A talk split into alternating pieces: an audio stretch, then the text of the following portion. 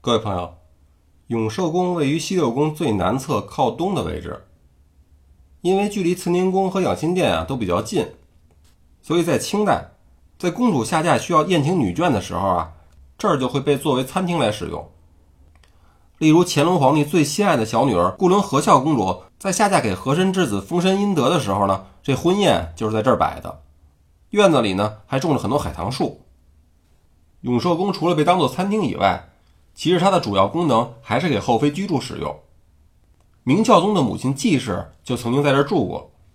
如果您对她不是很清楚呢，那我说一个名字，估计很多人都不会陌生，那就是宪宗的宠妃万贵妃。无论是正史呢，还是野史，都把这万贵妃呢描写成一个非常恶毒的女人。最主要的一个原因呢，就是说孝宗皇帝的母亲纪氏呢是被她害死的。相传在明宪宗在位的时候，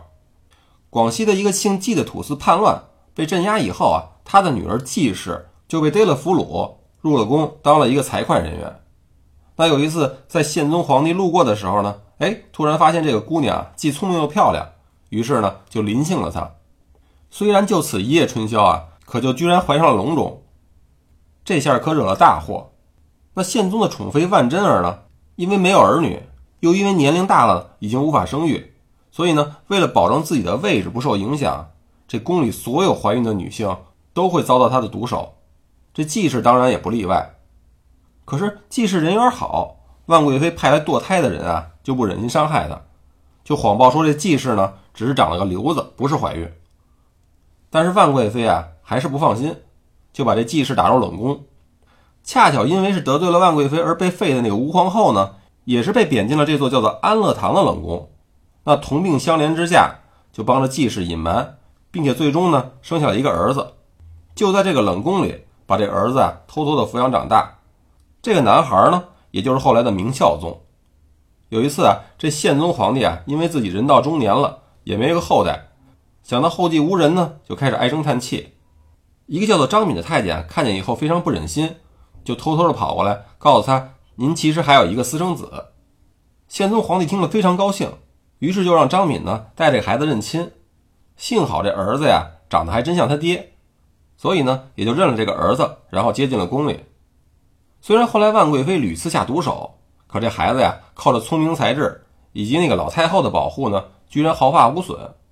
但是这个太监张敏啊就没那么好命了，最后呢被逼得吞金自尽了，而这个季氏也在搬进永寿宫一个月以后就暴毙了。不过这段故事呢虽然出自正史，但只要是稍微翻看一下史书啊，就可以发现这个故事虽然很精彩，但漏洞百出，典型的就是专门为抹黑万贵妃定制的。今天在这儿呢，咱们也给这个女人啊平平反，这万贵妃。原名万贞儿，年仅四岁的时候啊，就被选进了宫，在孙太后那儿呢，当了一名小宫女。这明宪宗还在两岁的时候呢，就被立为太子，而那时候已经十九岁的万贞儿就被派去给他做了一个贴身的侍女，那工作性质其实就跟童养媳差不多。要说这个宪宗皇帝的命运也真是挺坎坷的，他的皇帝老爸明英宗先是在土木堡战役中被瓦剌抓了去当了俘虏。那他自己的叔叔，也就是明代宗，在全权代理了国事以后，根本就没打算把这江山啊传给自己这个侄子，所以呢，很快就废掉了他太子的地位。这位宪宗小朋友的境遇是怎样的艰难，相信您也能想象到。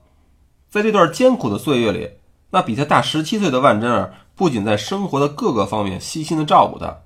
自然而然的呢，也就成为他全部的精神寄托。等到后来英宗回朝了以后。最开始的时候被软禁在了南宫，后来是趁着戴宗生病的时候，才通过南门之变夺回了皇位。那这以后，当年才年仅十岁的小宪宗，这日子才又好过了起来。不过在那时候，他和万贞儿的特殊感情啊，也就在长达数年的相依为命的岁月中牢牢的建立起来了。此时的万贞儿不仅仅是他的侍女，甚至还可以说是他的母亲、姐姐、挚友，包括是保护神。据说这有时候万贞儿会扮作侍卫的模样，寸步不离地守在宪宗身边。当然了，更重要的是，万贞儿是在紫禁城里唯一一个把这个宪宗皇帝看作成为一个普通人的人。他带给宪宗的是任何人都无法替代的。也正因为有了这种真挚的情感，让宪宗在十七岁继位以后，虽然有了年轻貌美、端庄贤淑的吴皇后，可依旧专宠已经徐娘半老的万贞儿。这种情况，贵为国母的吴皇后当然咽不下这口气，于是就借故对万贵妃动了杖刑，也就是用棍子打。这下可把宪宗给心疼坏了，于是盛怒之下，竟然把这个刚册封了一个月的皇后给废掉了。所以说，这男女之间如果想好好的，有两个原则，您得知道。第一个就是自尊自重。这女方啊，如果想让男方对自己好，可千万别一味的只对对方好，甚至是丢了自尊。这人如果让自己在对方面前卑微的像一颗尘埃，那别说让对方去重视你了，能发现你的存在就不容易了。还有一个原则呢，就是不能乱吃醋，否则啊，醋坛子打翻了。很可能先把自己给呛死了。等到英宗皇帝去世，这个宪宗继承皇位以后，第二年万贞儿就为他生下了一个儿子，这可给宪宗高兴坏了，立马就封万贞儿为贵妃。可不知道是不是因为万贵妃是高龄产子，这孩子没多久就夭折了。讲到这儿，咱们来注意几个事实。正史上记载呢，张敏是在成化的十一年告诉宪宗皇帝有儿子这件事儿，然后呢。被逼得吞金自尽了，可实际上啊，张敏这个人确实存在，只不过他是一直受宠于宪宗，一直活到成化二十一年才因病去世。那另外一个最主要的呢，是宪宗的第一个儿子是万贵妃在成化二年生的，在成化五年的时候呢，年轻的百妃就为他生下了第二个儿子朱佑吉。算起来啊，即使在成化六年生的这个明孝宗朱佑樘，应该是排在第三个了，而且。那时候朱佑吉还活着，万贵妃如果是想把皇子害死，也应该先害朱佑吉，而不是季氏的儿子朱佑樘。并且在季氏生下朱佑樘以后的一年呢，这朱佑吉还被立为太子，那就更没有放了太子不去害，而去害季氏这个儿子的理由了。再往后呢，这宪宗的嫔妃们啊，又为宪宗生了一堆儿子，除了有一个生下几个月就夭折了，那其他的呢，都活得好好的。这其中还包括嘉庆皇帝的亲爹兴献王，也没看见哪个皇子被害死了呀。再说了，这么多怀孕的嫔妃，那么多人伺候着，这万贵妃如果想每个皇子都害，得被多少人知道啊？您想，这宪宗就算再宠爱她，也不可能任由她伤害自己的亲生骨肉，那不是给自己绝后呢吗？可是，一个有这么多漏洞的段子，为什么还能在正史上堂而皇之大书特书一番呢？并且不仅被人们作为真实的历史采信，而且广泛的出现在关于明朝成化年间的著作、影视和文艺作品中。我想，妒忌和偏见啊，应该是最主要的原因。这宪宗专宠万贵妃一个人啊，长达数十年，对她的爱一定是应该更偏重于在心理层面上，而不是生理上的。因为据说万贵妃长得不仅不漂亮，而且岁数大以后啊，身材还特别臃肿。咱们再结合宪宗皇帝。跟那么多嫔妃生出那么多孩子的事实，就更说明这男女之事啊，绝对不是万贵妃让宪宗皇帝倾心的原因了。至于野史里说万贵妃为了迷惑宪宗，用什么春药来魅惑皇帝，那应该就是纯属造谣了。但是宫中那些年轻貌美的嫔妃们呢，就应该不会这么想了。他们觉得凭着自己的姿色，再加上为皇上已经生了皇子或者公主，可是这样呢，都不能把皇上的心留住。这得有多大挫败感啊！由妒生恨，自然就在所难免了。再加上宪宗的亲生母亲周太后，这老太太看着儿子天天围着一个跟自己岁数差不多的女人转，这心里啊，估计也不是个滋味。至于季世生的那个孝宗皇帝，打小就天天的看着自己的亲爹对万贵妃关怀备至，却对自己的亲妈呢不理不睬。如果说对他不心存怨恨，也就不太正常了。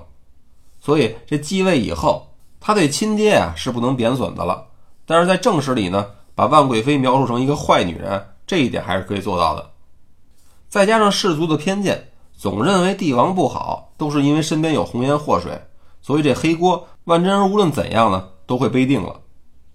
不光是有人编了这么个离奇的后宫故事，就连当时朝廷大臣贪腐，甚至是地震等自然灾害，也都一股脑的把原因归在万贞儿身上了。不过这些都不重要，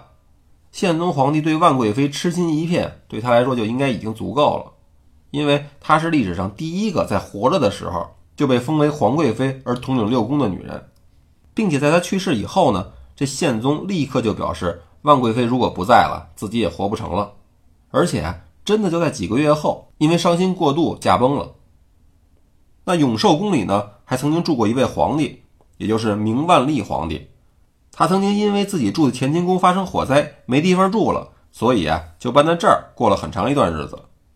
另外呢，明朝的最后一个皇帝，也就是崇祯皇帝，在位时因为国内的自然灾情不断，